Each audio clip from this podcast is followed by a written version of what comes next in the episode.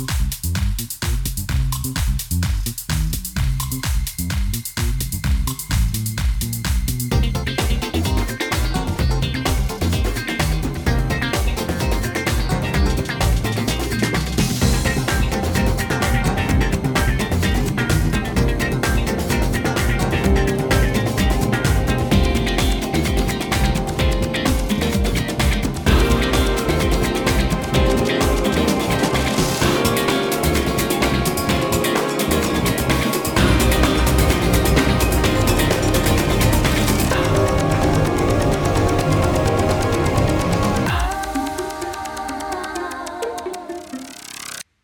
wunderschönen guten Abend, einen wunderschönen guten Tag, einen wunderschönen guten Morgen, liebe Podcast-ZuhörerInnen. Und ja, natürlich richtet sich das auch an Pflanzen und Tiere. Alle, die uns jetzt gerade in diesem Moment zuhören, weil die ZuhörerInnen selber keine Kopfhörer aufhaben oder Mickey-Maus-Ohren, wie die ein oder andere vielleicht denken könnten. Ja, Mickey-Maus-Ohren. Patrick, da wären wir schon beim Thema. Geht's dir eigentlich schon gut? Also, mein, wir waren ja, also wir waren eigentlich vor zwei Wochen beim Die Ärzte-Konzert, aber letzte Woche haben wir es ausgestrahlt. Bist du eigentlich wieder trocken? Also haben wir, haben wir es wieder geschafft, gesund und munter zu sein, lieber Patrick? Ja, Marco, ich äh, habe den besten Abend äh, meines Lebens der letzten zwei Wochen verbracht. Okay, das ist, ja. äh, das ist schön. Ja, und es war ja ähm, ein Abstecher nicht nur in die Punkkultur, in die Subkultur, auch eigentlich in die Popkultur und vielleicht um mal diesen großen Bogen, diesen Mega-Brecher, diese Mega-Verbindung herzustellen, den Großmeister, den Großmeister der Popkultur, über den wollten wir heute mal reden, nämlich Walt Disney und alles, was daran hängt. Ähm, ja, eigentlich Walter oder Walter Elias Disney, äh, geboren 1901, also schon vor sehr langer Zeit äh, und verstorben äh, 1966. Für mich, ja, so, so eine Art Überfigur der, der Popkultur. Ja, für mich in Erscheinung getreten, gerade in den 70er Jahren in seinen, ja, Live-Auftritte waren es ja nicht, aber er ist ja ab und zu, hat er sich ja auch mal präsentiert, äh, auch mit seinen Figuren und so weiter in seinem Büro den Büchern im Hintergrund und seinen Figuren äh, und hat dann irgendwas erzählt oder hat auch mal seine Welten vorgestellt, also Disneyland oder sowas oder wie er Filme gemacht hat. Ja, der ist mir irgendwie so ziemlich äh, in Erinnerung geblieben. Ich habe den zeitweise dann sogar auch verwechselt mit ähm, ja einem anderen Moderator, der eine amerikanische Tiersendung irgendwie gemacht hat und eigentlich sehr ähnlich aufgetreten ist. Marco, Walt Disney. Ja, vielleicht können wir auch den ZuhörerInnen verraten, warum wir das machen. Nämlich am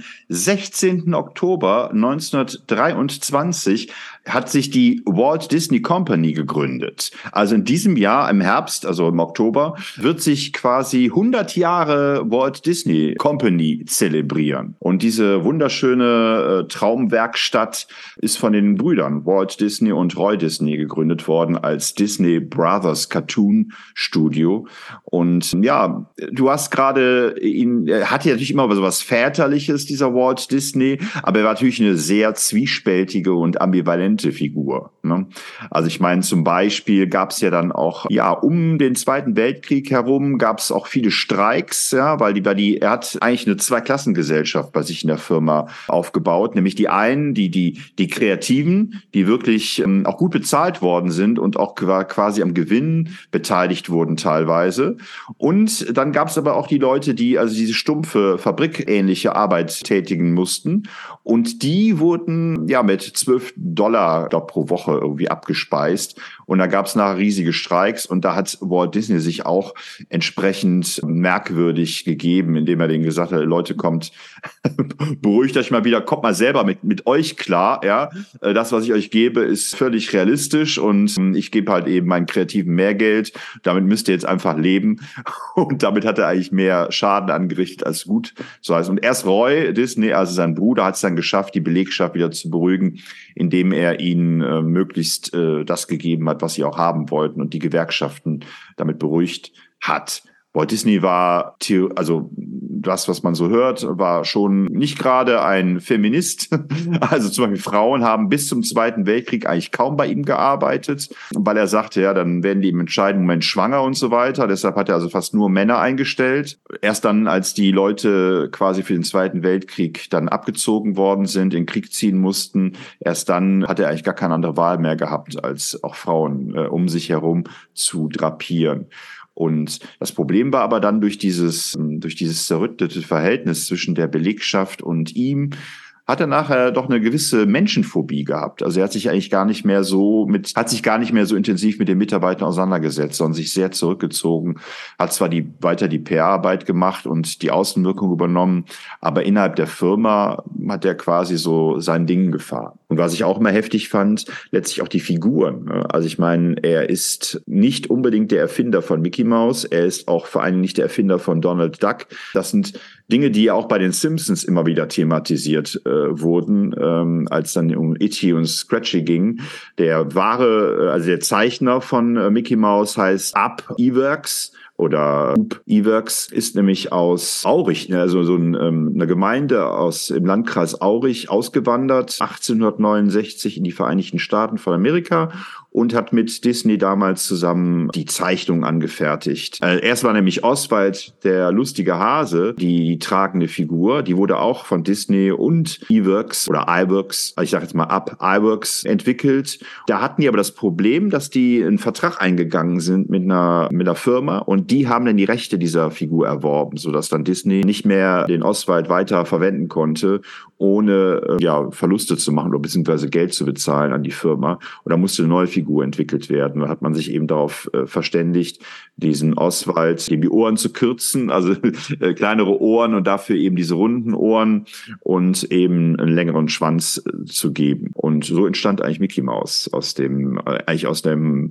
aus dem Problem heraus, dass man Oswald nicht mehr benutzen konnte für die Disney Company. Ja, also was ich sagen wollte, auch wenn er so was Onkelhaftes, was, was Väterliches hatte, und das ging mir genauso wie dir, dass ich halt diese, diese Moderation äh, diese Erklärung, Erläuterung von Disney damals immer ganz, ganz angenehm fand in den, um die Disney-Filme herum. Ja, war das anscheinend schon ein Typ, der auch, ja, nachher auch ein Kommunistenhasser wurde, weil es auch, äh, weil er auch da damals diese Streiks quasi auf den Kommunismus zurückführte und äh, auch tatsächlich Zeichnerkolleginnen und so weiter dafür gesorgt, die denunziert hat und dafür gesorgt hatte, dass sie die Vereinigten Staaten verlassen mussten. Und ja, und Disney steht natürlich neben der Verwirklichung von Träumen auch für den Raubtierkapitalismus, weil Disney auch schon in den frühen Zeiten, also als sie die ersten Erfolge hatten, auch dafür gesorgt haben, dass die andere Firmen, die ähnliche Ambitionen hatten, klein gemacht haben, platt gemacht haben, aufgekauft haben, vereinnahmt haben und so weiter. Ja, es ist einfach beides. Ne? Es ist einfach eine, eine wunderschöne Traumwelt, die aber nur eine Oberfläche darstellt, die letztlich auch mit Kapitalvermehrung, äh, Kapitalanhäufung und so weiter verbunden ist. Patrick, du schweigst, du unterbrichst mich gar nicht. Warum sollte ich auch, Marco? Das klingt alles so gelehrt und ja, ich glaube, man kann wirklich sagen, Walt Disney ist in,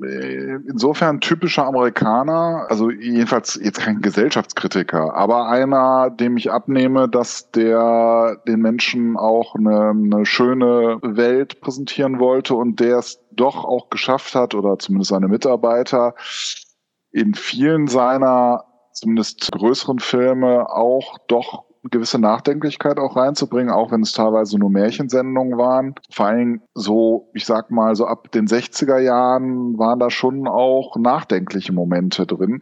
Und wir haben ja auch mal, ich glaube, das war damals mit Marcel auch mal so, sind wir zum Schluss gekommen, dass zumindest aktuell Poesie und, und, und eigentlich auch tiefer greifende philosophische äh, Fragen mittlerweile eigentlich eher so in so Trickfilmen abgehandelt werden und gar nicht mehr so in der normalen ähm, Filmwelt. Ja, weil man es natürlich auch schön einfach machen kann ne, in Trickfilmen. Da ist natürlich dann die Welt nicht ganz so komplex wie. Ähm, ja, weiß ich gar nicht. Also wenn äh, ähm, ähm, würde ich gar nicht mal so sagen. Vielleicht hast du größere naja, Möglichkeiten, so Themen zu thematisieren. Im, ja, aber du kannst ja, du kannst ja nicht in einem Trickfilm die Komplexität der, der Welt äh, darstellen. Du musst es ja vereinfachen. Das geht's ja gar nicht. Ja, aber du kannst die Komplexität eben vereinfacht darstellen. So, und das ist der Punkt. Äh, in anderen Filmen kannst du es gar nicht machen. Also ich erinnere jetzt an einen Film, ich glaube, das war tatsächlich auch Disney, ähm, wo, wo äh, es um, um die Seele und, und um das Leben nach dem Tod und so weiter geht äh, und um Musik und äh, ich fand es schon ziemlich komplex, auch, auch wie sie dann diese Welt nach dem Tod irgendwie dargestellt haben das hatte schon auch Anleihen tatsächlich so, also aus, also war nicht so dieses klassische irgendwie, wir sind im Himmel äh, Ding, sondern das war schon ziemlich abstrakt auch teilweise. Und das wüsste ich gar nicht, wie man sowas in einem in Anführungszeichen normalen Film thematisieren will. Ne? Ja gut, aber ich meine, äh, ist, siehst du jetzt wirklich die Errungenschaft eines Zeichentricksfilms darin, dass es, dass man solche Seelentheorien veranschaulicht? Also ich meine, das ist ist zwar ganz nett und ich mag den Film auch sehr gerne. Ich habe ihn auch gesehen. Seelen heißt der, glaube ich. Ne? Aber mein, ist es jetzt eine, eine muss das sein? Also ich meine, also es ist ja schon auch diese, diese moralische Welt der Seelenwanderung oder was da erzählt wird, die ist ja schon sehr einfach gehalten. Ja, also ja aber was, was, ja, aber du musst es ja irgendwie vermitteln. Und ich meine, wofür brauchst du sonst Filme? Also, äh, wenn du es wenn du's komplex haben willst, dann musst du die Bücher durchlesen.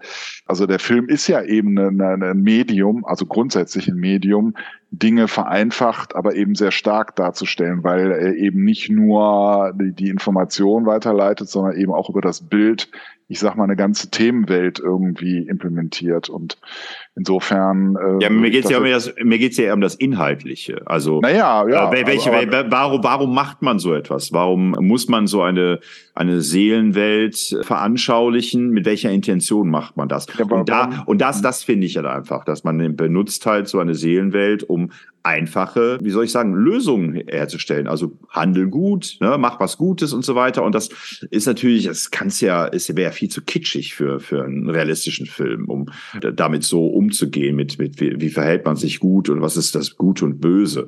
Äh, ich glaube ja eh nicht daran, dass es Gut und Böse in der Weise gibt. Und dann äh, das so darzustellen, ist halt schwierig. Ja, aber da wurde es ja eben auch nicht so dargestellt, also meines Erachtens. Gut, wir können uns ja nochmal mit dem Film konkret beschäftigen, aber ihr hattet damals das Beispiel Ratatouille angebracht. Äh, natürlich ist es eine Vereinfachung, aber die ganze Welt ist eine Vereinfachung. So, insofern ähm, bleibe ich dabei. Ähm, es ist schon ein Medium, was Möglichkeiten gibt, der Trickfilm. Und äh, den auch Disney zumindest in einer, ich weiß gar nicht, ob der da noch, müsste man mal überlegen. Also ich sag mal, so spätestens mit Kapp und Kappa, da war der, hat er nicht mehr gelebt, ne? Nee, nee. Äh, und das, ist der, Disney ist gestorben vor Aristocats und vor Dschungelbuch. Ja, schon, schon davor, ne? Mhm. Für Disney kann ich da selber gar nicht so sprechen, aber natürlich für das Werk, was daraus folgte, also da ging es schon dann auch in, ich sag mal, gesellschaftlich relevantere Themen. Also ich denke da an, an Bernhard und Bianca, ich denke an Kapp und Kappa, ich denke an ähm, ja eigentlich auch das Dschungelbuch, wobei das Dschungelbuch ist, hat ja auch eine tatsächlich eine, eine Vorlage gehabt, ähm, also eine Romanvorlage. Ich glaube aber, ich glaube aber auch die anderen auch. Also ja, Kapp, Kapp hat auch eine hat auch eine Romanvorlage, wenn ich mich richtig ja, ja, ja. ja. ja auf jeden Fall. Ähm, da ist Disney schon auch gesellschaftlich relevanter geworden, aber es war ja grundsätzlich auch eine Zeit, wo Gesellschaft relevant, also Gesellschaft sich mehr ausgebildet hat, äh, es, es neue Strömungen gab und so weiter. Und Disney ist da eigentlich immer mitgegangen. Und wenn ich jetzt Elements zum Beispiel schaue, das ist ja nun die, die woke, die woke äh, Welt pur. Ne? Also eigentlich kann man sagen, ist Disney so die gesellschaftliche Entwicklung vielleicht nicht als Speerspitze mitgegangen, aber es ist, er hat sie zumindest wahrgenommen und dann auch umgesetzt. Ja, äh, war ja auch äh, tatsächlich eine der Intentionen von Walt Disney, dass er nach diesem ganzen Kurzfilm er gemerkt hat, er kann mit mit diesen Slapstick-Sachen, mit diesen mit diesen kurzen Filmchen, kann er nicht wirklich so viel erzeugen, so viel erreichen, wie er mit einem abendfüllenden Film machte. Und tatsächlich war die Intention auch schon bei äh, Schneewittchen, dass er die Leute auch zum Weinen bringen möchte und nicht nur zum Lachen. Ja, also die Leute ja. sollten auch äh, tiefgründig von ihm äh, oder emotional facettenreich mitgenommen werden. Ja. ja und also diese frühen, ja, ja, und diese frühen Filme, das war ja immer so Beifilme im Kino. Also die liefen dann vor irgendwie vor dem Hauptfilm oder solche Geschichten. Auch diese Ideen, abendfüllenden Film äh, als Trickfilm zu machen, da war auch mindestens eine Speerspitze, wenn nicht sogar der Erfinder dieses Formats. Ne? Ja. Wusstest, wusstest du eigentlich, wie, wie Mickey Mouse eigentlich heißen sollte? Oder wie, wie sie im ersten äh, Auftritt Nein. Mortimer. Mortimer. Und die, die Freundin oder Frau von Disney hat ihm gesagt, das ist zu, das ist too much, das ist zu, zu abgehoben. Mach lieber Mickey draus. Und weißt du, wer, wer ähm, Mickey Mouse die Stimme geliehen hat, bis, glaube ich, bis 1945?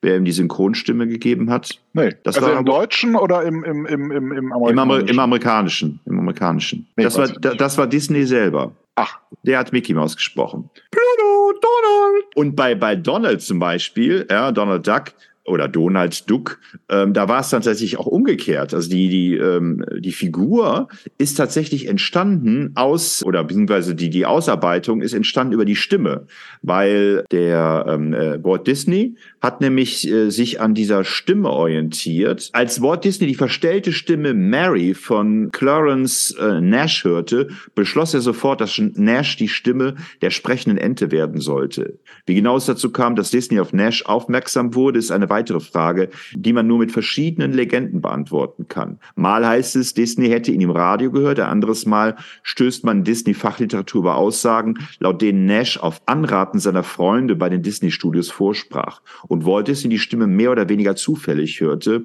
da er aus Versehen die Sprechanlage zum Büro des Direktors äh, Wilfred Jackson betätigte. Eine andere Version dieser Legende besagt, dass Jackson die Anlage absichtlich betätigte.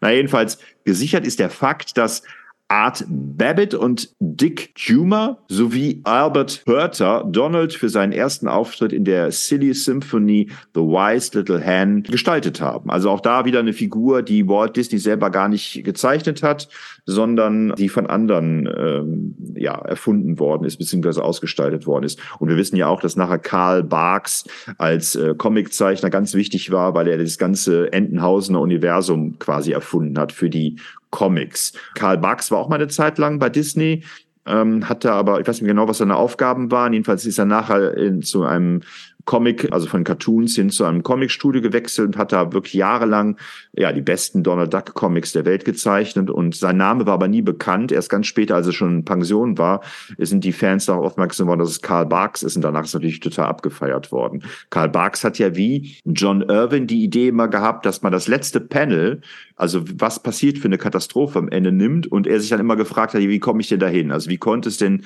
zu dieser Situation kommen? Was ich immer ganz witzig finde, wenn man mal mal vielleicht äh, über Probleme hat, irgendeinen Plot zu entwickeln für irgendeine Geschichte.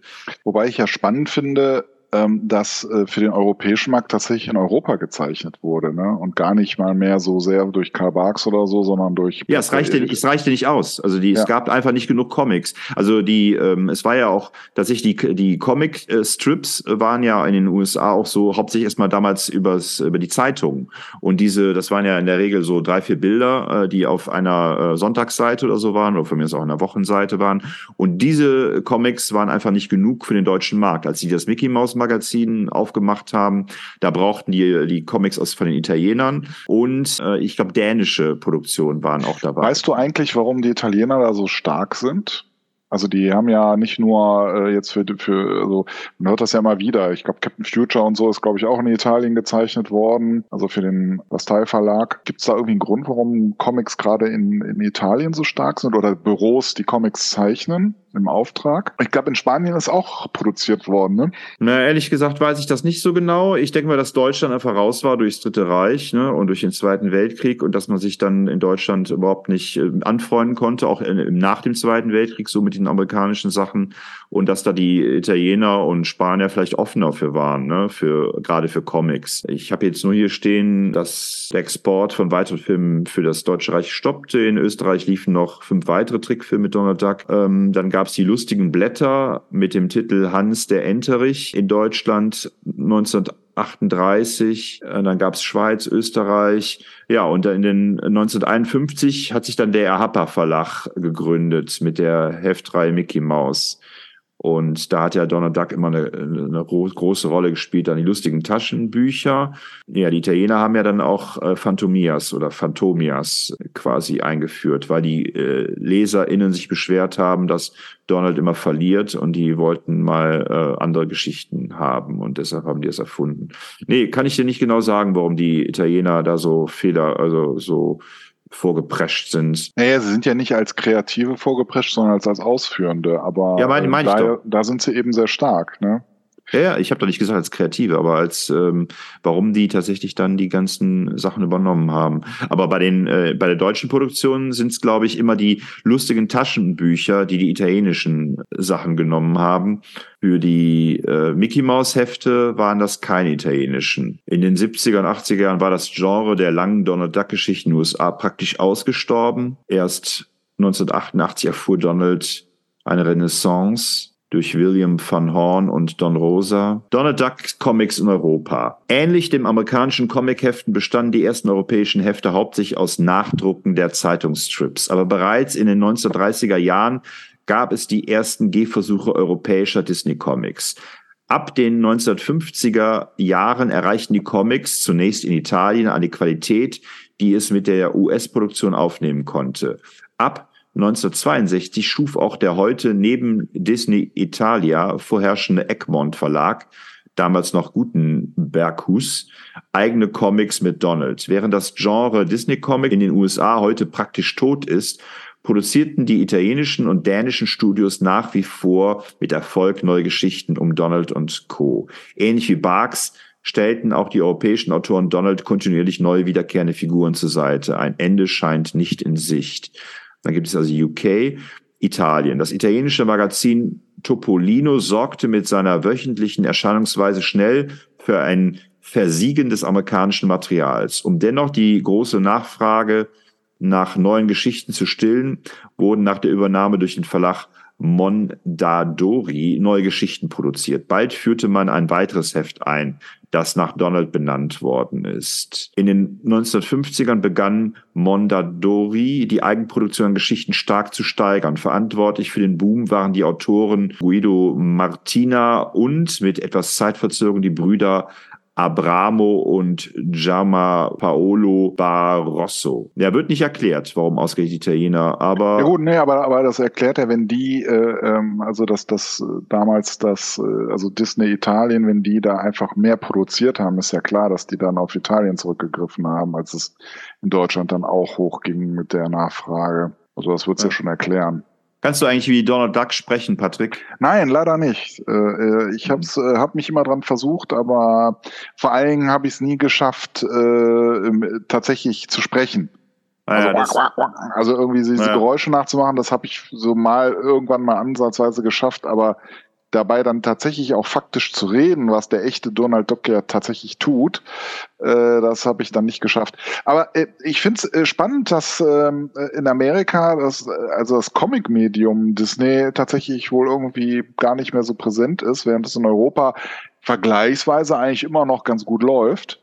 Und, ähm, und jetzt in meiner Kindheit war Disney sehr stark vertreten. Also in, in eigentlich nicht nur durch die Filme, die waren sogar, also natürlich da, aber war natürlich auch nicht in dieser Masse, wie wir das jetzt vielleicht heute kennen, jetzt auch übers Fernsehen und so weiter ähm, zu bekommen. Ab und zu gab es mal einen Disney-Film im, im, im öffentlich-rechtlichen Fernsehen und vielleicht auch mal im Kino.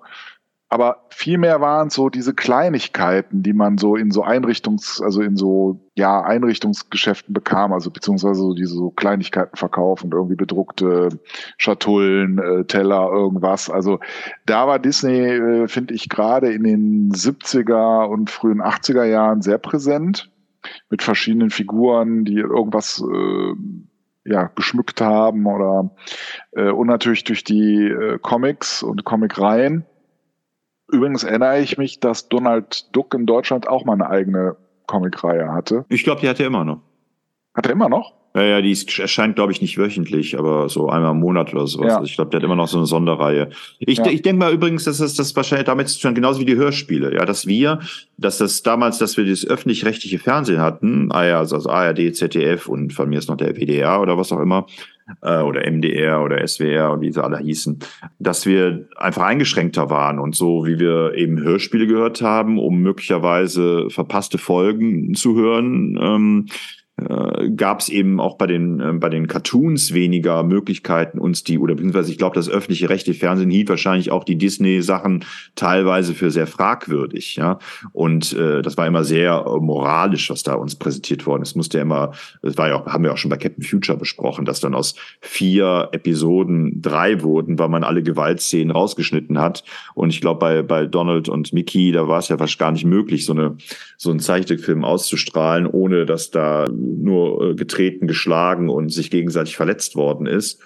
Ähm, deshalb glaube ich einfach, dass die Comics, die Mickey Mouse Comics eine Kompensation waren, ja, dass wir einfach äh, weniger Cartoons im öffentlich-rechtlichen Fernsehen gesehen haben und dafür eben dann aber Lust hatten, diese Comics begleitend zu dem einmal oder alle zwei Jahre erscheinenden Kinofilm von Disney äh, zu lesen. Ja, wobei ich kann mich aber durchaus daran erinnern, dass äh, im öffentlich-rechtlichen ähm, gerade die äh, Disney-Kurzfilme, also vor allem mit Donald Duck, mit Goofy, ja, die liefen dann bei, bei, bei, Spaß am Dienstag oder, ja. oder Spaß am Montag oder von mir ist auch im Fernseh ja. Ferienprogramm.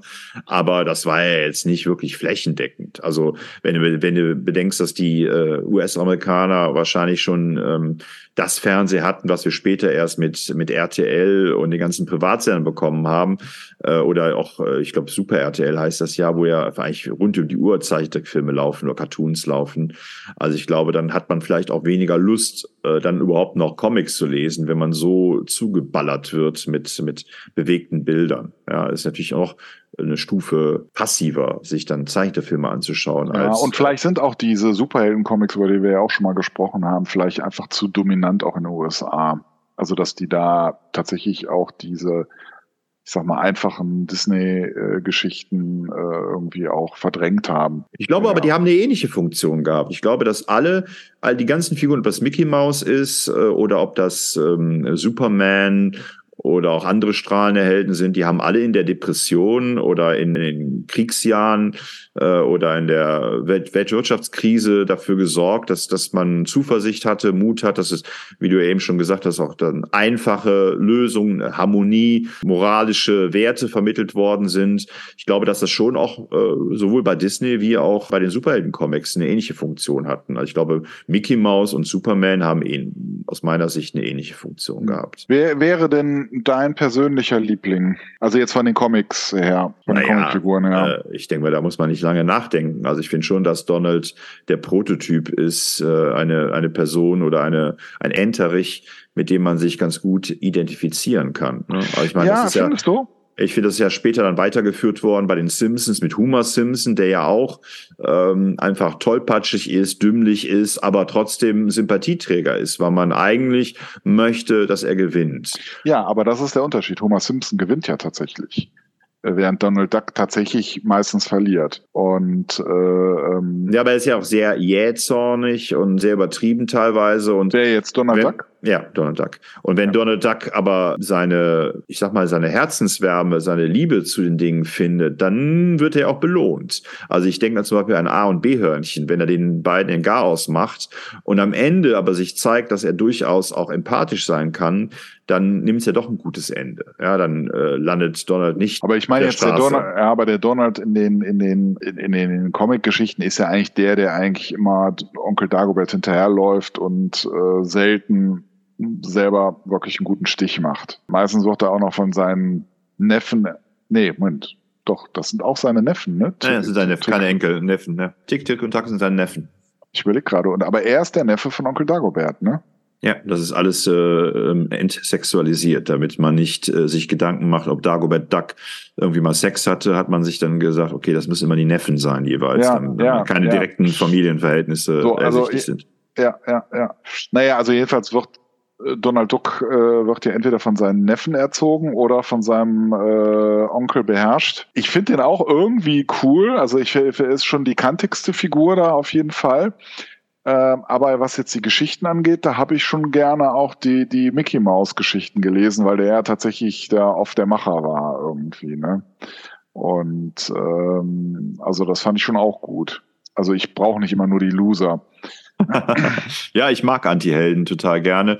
Ähm, aber ich finde, also ich finde die Donald, äh, die Mickey Mouse Comics, äh, die haben mir gut gefallen, wenn er gegen Carter Carlo oder das Phantom gekämpft hat. Also wenn er in dieser, in dieser Kommissarrolle, Kommissar Mickey war. Das, das hat mir, äh, das hat mir gut gefallen das hatte teilweise schon was so was Tim und Struppi-artiges, ja. Ja, ja, ja, genau. Mickey Mouse so mit seinem, mit seiner Handfeuerwaffe durch die Gegend gerannt ist, die er natürlich nie eingesetzt hat oder jedenfalls nie. Weißt du, weißt du eigentlich, was, was, die, was eine Theorie ist, warum Disney äh, diese, diese Tiere zum einen so favorisierte hat in seinen Zeichentrickfilmen und gleichzeitig aber warum so viele Kleintiere ums Leben gekommen sind in den Zeichentrickfilmen? Nee. Der hat mal als Kind äh, eine Eule im Garten gefunden. Der wollte irgendwie ein Haustier haben und hat im, im Garten wohl eine Eule gefunden, die aber schlief. Und dann ähm, hat er die mit in sein Zimmer genommen oder mit in das Haus genommen. Und als es dann spät wurde, dann ist sie aufgewacht. Und dann ist sie, hat sie, äh, keine Ahnung, ist rumgeflattert, hat ihn wohl auch angegriffen. Und Walt Disney hat auf dem Tier so lange rumgetrampelt, bis es tot war. Also er hat diese, diese Eule wohl getötet. Und äh, aus diesem Traumata äh, äh gehen manche von aus, hat er, hat er, hat er diese ambivalente Haltung auch zu den Tieren entwickelt, wahrscheinlich. Ja, dass er einerseits dieses, äh, dieses Versüßlichte, ne, dass das, das alles so ja dieses Kindchenschema-mäßige ähm, auch aufgearbeitet, dass Kinder, äh, dass, äh, Entschuldigung, dass Tiere äh, als sehr süß und sehr putzig erscheinen in solchen Zeichentrickfilmen. Andererseits aber auch, äh, ja, kommen da bestimmte Tiere tatsächlich gehen drauf, vielleicht um sich so ein bisschen äh, auszusühnen, ja, dass er nicht der Einzige ist, der Tiere getötet hat in seinem Leben. Ja, pff, wer weiß, wer weiß, die Tiefen der Psychologie. Bist du eigentlich schon mal in so einem äh, Disney Park, Disneyland, sowas in der Art gewesen? Nee, wär, hätte ich als Kind total gerne äh, gemo äh, der, die, Das ist ja auch, ne, der wollte ja eigentlich in Florida, also wo Disney World ist, wollte der eigentlich eine eigene Stadt aufbauen, ne, in dem ähm, äh, es keine Armut gab, äh, geben sollte und dem, aber leider ist er vor, oder was heißt leider, ähm, er ist halt vorher gestorben, er konnte es nicht verwirklichen und dann hat man dann nachher Disney World draus gemacht in Florida. Ähm, aber eigentlich wollte er da tatsächlich mit den Leuten zusammenleben und äh, einfach zeigen, dass man auch eine Gesellschaft gründen kann, in der es keine Armut gibt und der es kein Neid und kein Zank gibt und so weiter. Ich glaube, diese Gewerkschaftssachen um den Zweiten Weltkrieg herum haben ihn schon ziemlich fertig gemacht. Er hatte nachher auch eine totale Phobie, aber habe ich ja eben schon erzählt. Ähm, nee, war ich noch nie. Ähm, ja, ich wollte mal gerne, ich habe aber hab mir aber schon ab und zu mal so ähm, YouTube-Videos angeschaut, wenn Leute im Disneyland sind oder Disney mhm. World sind. Und äh, ich denke dann immer so, ja, okay, eigentlich fände ich schön, wenn man mal ein bisschen mehr Weite hätte, also im Gegensatz zum Beispiel zum Phantasialand, ja, dass man ähm, weitere Wege hat oder dass es, dass es auch so, sagen wir mal, Figuren gibt, die so einen ganz, die so einen emotionalen Wert haben. Ja, ich glaube, es ist schon ein Unterschied, ob da irgendwie so ein Drache im, im Phantasialand auf mich zukommt oder ob Mickey Mouse auf mich zukommt. Da würde ich wahrscheinlich schon nochmal anders empfinden dabei, wenn Mickey Mouse auf mich zukäme. Aber äh, wenn ich dann höre, wie äh, wie wenig wirklich spektakuläre Attraktionen es in diesen Parks gibt. Also, ähm, dass die doch sehr eher spärlich gesät sind und dann das meiste doch eher so Mainstream ist, was man auch hier aus, aus deutschen ähm, äh, Freizeitparks kennt. Und dann die langen Anstellzeiten, ja, dass ich dann irgendwie eine Stunde tatsächlich stehe für so, ein, für so eine Achterbahn, die mich dann, ähm, naja, an so ein paar Zwergen vorbeifährt oder so, ja, dann denke ich mir so, ja, muss vielleicht da auch nicht unbedingt sein. Ne? Also ich habe vielleicht mal überlegt, mal in Paris in Disneyland zu gehen, habe ich aber auch noch nicht gemacht. Mhm. Ähm, aber jetzt meine die meisten meiner 100 Kinder sind ja auch mittlerweile aus dem Alter raus, dass die jetzt primär so einen Familienpark haben möchten. Wenn, dann wollen die ja eher so einen, so einen drastischen, äh, lebensmüden Park haben, in dem, wo die Achterbahn bis zum Anschlag durch katapultiert werden, so dass die äh, das Gesicht aus dem vom Schädel fliegt. Ja. Ja, ja, genau. Ja, ja, ja. ja ich ich habe mir auch äh, mal so verschiedene Filme angeschaut. Ähm, vielleicht kommen wir ja erweitern wir ja auch mal jetzt unsere Frage, ne, was was ist aus Disney geworden und ähm, was wird noch draus werden? Unter anderem haben sie ja jetzt auch, ich sag mal, ja, ein, eines der größten Merch-Projekte äh, äh, aller Zeiten äh, käuflich erworben, nämlich Star Wars. Und äh, haben ja mittlerweile auch in ihren Parks, äh, ich glaube noch nicht in Paris, aber da bin ich mir unsicher, aber in den anderen Disney-Parks ist ja mittlerweile auch so eine Star Wars-Welt äh, ja auch eingerichtet worden, die schon sehr beeindruckend ist, äh, was man so sieht. Ne? Also wo wirklich sehr viel Wert auch aufs Detail gelegt wird, wo wir ja auch mal, als wir über das, über das Phantasialand gesprochen haben, ja auch gesagt haben, ja, dieses Niveau wird jetzt so mittlerweile vom Phantasialand auch erreicht, also dass man sich wirklich sehr, sehr viel Mühe gibt bei der Gestaltung und bei der Ausarbeitung auch der Gebäude und der, der Erlebniswelten selber. Und ich meine, da waren die ja über Jahrzehnte federführend, kann man ja eigentlich sagen. Ne? Da gab es ja wenige Parks, die da eigentlich mithalten konnten. Also ich selber bin auch noch nicht da gewesen. Ich weiß eben auch nicht genau, ob ich da hin möchte ähm, aus, eigentlich aus sehr ähnlichen Gründen, die du eben auch schon nennst. Ne? Ähm, aber vielleicht ist es auch so eine Sache, wo man dann irgendwann denkt, so, boah, wäre ich da mal früher hingefahren oder so, ne? wer weiß. Also was sagst du denn zu Disney-Filmen? Welche, was sind deine Lieblings-Disney-Filme? Vielleicht können wir das ja noch abhandeln. Also ich meine, ähm, diese abendfüllende Filme. Ja, also einer meiner liebsten Filme ist tatsächlich Bernhard und Bianca, also der erste. Äh, der, der, erste der erste, den du gesehen hast. Nein, der erste Bernhard und Bianca-Film. Es gibt ja zwei. Also ich dachte, du meinst den ersten Disney-Film, okay.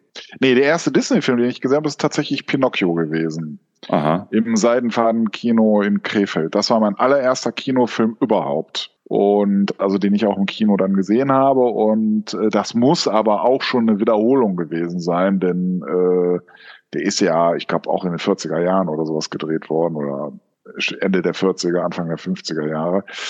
Ist ja auch einer der frühen Disney-Filme tatsächlich. Und den fand ich äh, sehr gut, aber auch sehr düster. Also sehr, also als Kind habe ich den als ziemlich unheimlich auch empfunden. Ja, aber äh, wirklich ein Film, den ich einfach klasse finde, das ist äh, ähm, Bernhard und Bianca und Aristocats habe ich auch sehr geliebt. Einfach auch, weil die einfach ein super musikalisches Programm haben. Was mir so bei der Generation der Disney-Filme, sagen wir mal, so ab den 80er Jahren missfallen hat, ist, dass die sich immer weniger Mühe gegeben haben, ähm, was jetzt die Musik angeht, sondern dass es immer mehr darum ging, dass ähm, Filme auch als äh, Musical umsetzbar sind.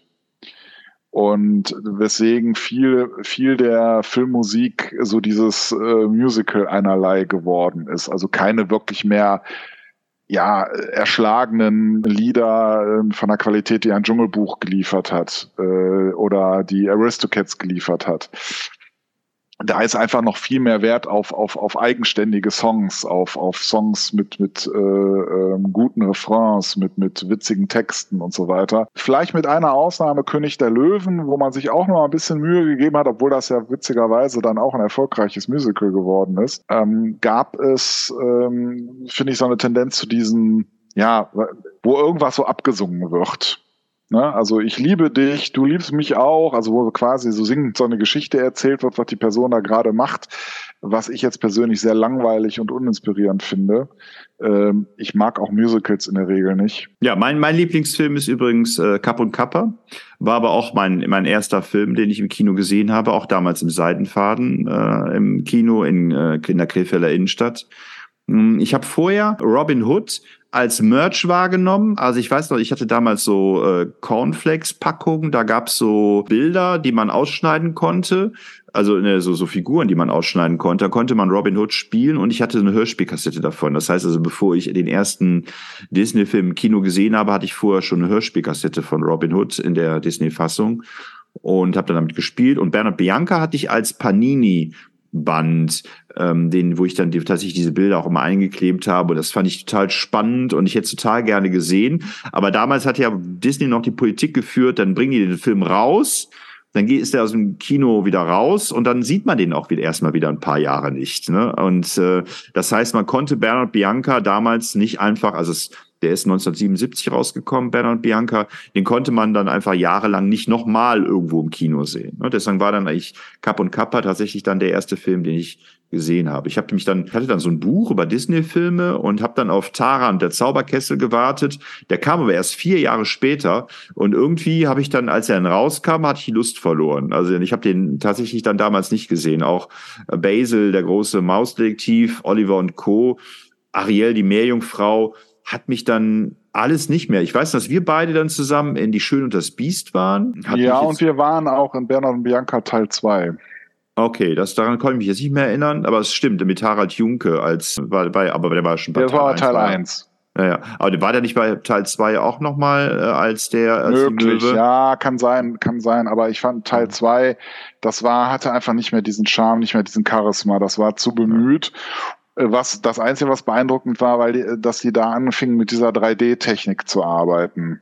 Ja. Da, da waren so diese ersten Szenen, diese Verfolgungsjagden in den Fahrzeugen, die wurden dann ja schon fast in 3D da präsentiert, beziehungsweise es war nicht mit 3D-Brille, aber die hatten so eine Technik entwickelt, die schon ins Digitale hineinging und äh, ganz andere Eindrücke dann ermöglichte. Aber es hatte nicht mehr diesen Charme dieser, ja, äh, dieser Erstverfilmung. Äh, das, ähm, also hätte es für mich jetzt gar nicht so mehr so gebraucht. Ja. Ja, der, der, der, letzte Film oder der, der Film, der mich danach wieder erst wieder geflasht hat, war Rapunzel neu verföhnt, weil ich diesen Film einfach, auch wenn es jetzt kein Cartoon-Film ist, sondern ein Animationsfilm ist, finde ich, haben die da wieder alles aufgefahren, was ich an Disney liebe. Ich warmherzig, äh, ganz viel Humor, tolle, tolle Bilder, tolle Szenen. Also Rapunzel neu verföhnt ist einer meiner absoluten Lieblingsfilme von Disney. Äh, dagegen kann auch die Eiskönigin nicht anstinken. Ja, also äh, ein Film, den ich wirklich sehr, sehr gut finde, das ist, äh, die in Mexiko spielt. Äh, du meinst mit dem toten ähm, Jungen. Encanto?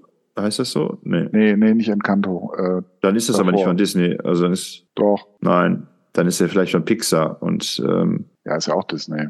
Ja, ja, gut. Aber ist ja nicht äh, eine Original-Disney-Produktion. Coco, lebendiger Aha. als das Leben. Mhm. Das ist von Disney. Ja, Pixar, Disney, Pixar. Aber äh, äh, wird zusammen präsentiert. Den Film habe ich aber nicht ganz gesehen. Habe ich irgendwie, glaube ich, mal so nebenbei gesehen.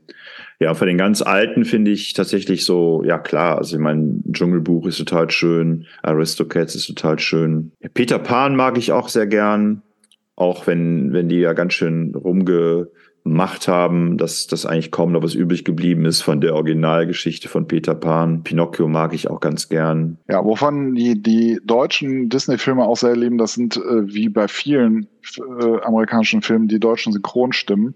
Wobei tatsächlich Disney sich da äh, schon sehr früh herauskristallisiert hat, dass die A darauf bestanden haben, dass äh, auch die Lieder in, äh, in der jeweiligen Landessprache umgesetzt werden, aber tatsächlich von denen kontrolliert.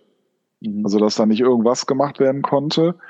Äh, aber da haben die wirklich jahrzehntelang großen Wert drauf gelegt. Also, dass ähm, die Qualität stimmt und dass aber die Kinder das auch verstehen können. Also auch inhaltlich. Ne? Ja, und eben eben auch was, was die die Auswahl der Stimmen, also bei den frühen Disney-Filmen, da war ja alle, also das Who is Who äh, der deutschen Synchronwelt äh, war da ja vertreten und ähm, ja, macht heute noch ein gutes Gefühl, wenn man diese alten Filme schaut. Ne? Auch das, finde ich, hat die Disney-Filme mal ausgemacht dass die sich da sehr, sehr auf eine hohe Qualität auch Wert gelegt haben. Okay, Patrick, was wünschen wir uns für die nächsten 100 Jahre von Disney? Ja, also ich, ich finde ja, dass Disney sich immer mehr ausbreitet. Es stört mich auch, dass äh, Disney weitgehend, also weil die ja eigene Fernsehsender betreiben, ja, viele Leute eben auch raushalten, beziehungsweise dann eben muss man die eben buchen, wenn man die Sachen sehen will. Also jetzt gerade auch was die Star Wars Geschichten angeht. Ja, also ich sehe halt die Gefahr, dass die immer mehr an sich ziehen, an, an auch anderweitigen Filmgesellschaften und dass das so ein bisschen in Richtung eines Monopols geht.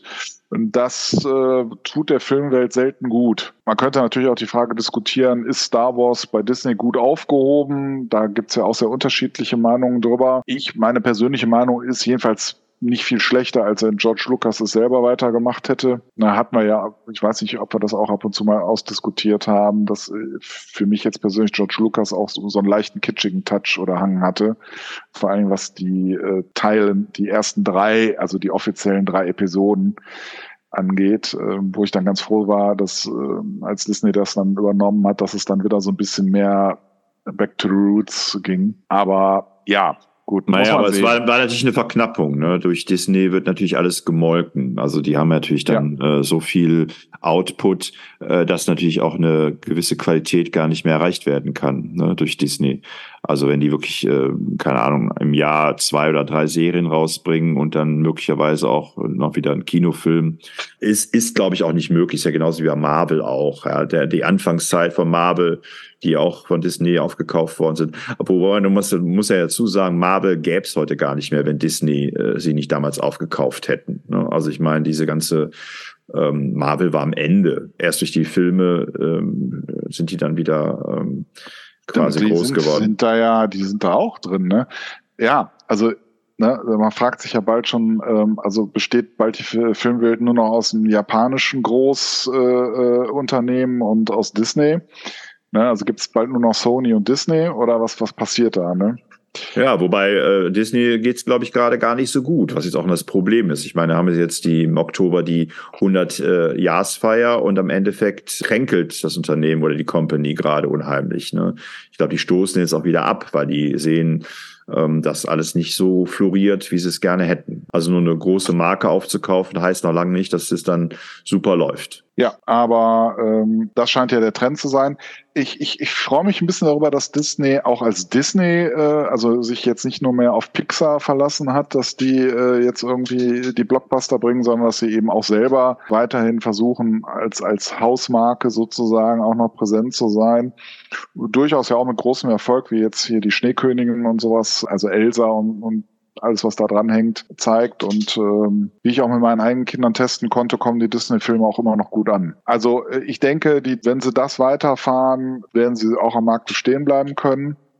Und wenn sie ihre Kunst, ich sag mal, immer im Zeitgeschmack auch zu bleiben, weiter vervollständigen, dann haben sie eben auch ganz gute Chancen. Und was wir ja auch schon gesagt hatten, Soul zum Beispiel, solche Filme, die auch ein bisschen tiefgründiger sind, auch wenn das jetzt nicht ganz deine Auffassung ist, aber also wo dann auch mal ernste Themen angesprochen werden, dass die sowas dann eben auch machen, ähm, spricht eben auch für diesen Konzern. Ne? Ja, aber ansonsten, wie gesagt, finde ich es auch ein bisschen beängstigend, dass sie eben so viel aufkaufen und dann letztlich auch den Markt beherrschen und äh, es ist nie gut, wenn so, so, so eine große Marktpräsenz da ist. Okay, dann würde ich sagen, liebe ZuhörerInnen, Schaltet auch nächste Woche wieder ein. Wenn ihr, wenn ihr wollt. Und wenn ihr könnt.